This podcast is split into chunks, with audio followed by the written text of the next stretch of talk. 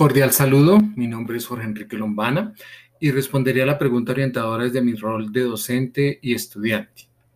La falta de participación ciudadana conlleva a la exclusión educativa o a la falta de educación conlleva que no se asuma una participación ciudadana.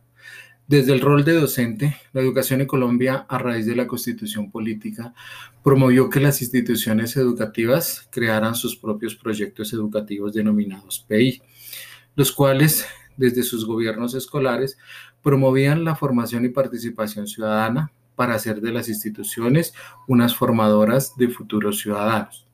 Sin embargo, estos procesos no se llevan de la manera más participativa, sino que se han convertido en contenidos curriculares, los cuales se cumplen como simples tareas escolares.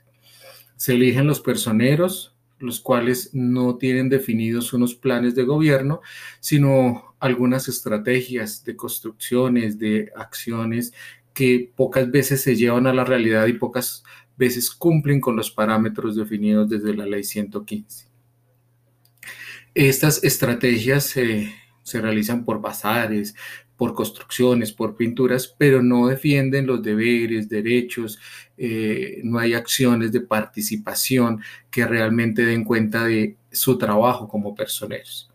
Entonces, no se llevan a la realidad. Hace falta vivir procesos democráticos en las instituciones para que se genere conciencia de que sí surten algún efecto dentro de su labor en la institución.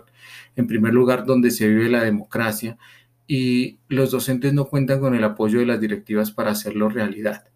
En conclusión, la falta de educación conlleva que no se asuma participación ciudadana dentro de estos procesos eh, generales de, las, de los municipios. Desde el rol de estudiante, pues se realizan actividades en las instituciones o a nivel municipal y se cumplen con las tareas, la asistencia y todos estos debidos protocolos y las fotos, pero al quedar eh, elegidos dentro de estos consejos, simplemente se asiste a reuniones donde muchas de esas decisiones ya han sido tomadas con anterioridad y se cumple con la firma de las asistencias, de las fotos, para hacer cumplir los requisitos. En conclusión, eh, a nivel de estudiantes, es muy poca la participación ciudadana que se puede dar en los municipios y eso hace que las políticas de inclusión y de participación no sean de forma real, simplemente de firmas de asistencias, comunicaciones y cumplimiento de diferentes requisitos. En conclusión, eh, la falta de educación conlleva que no se asuma una participación ciudadana coherente como debe ser.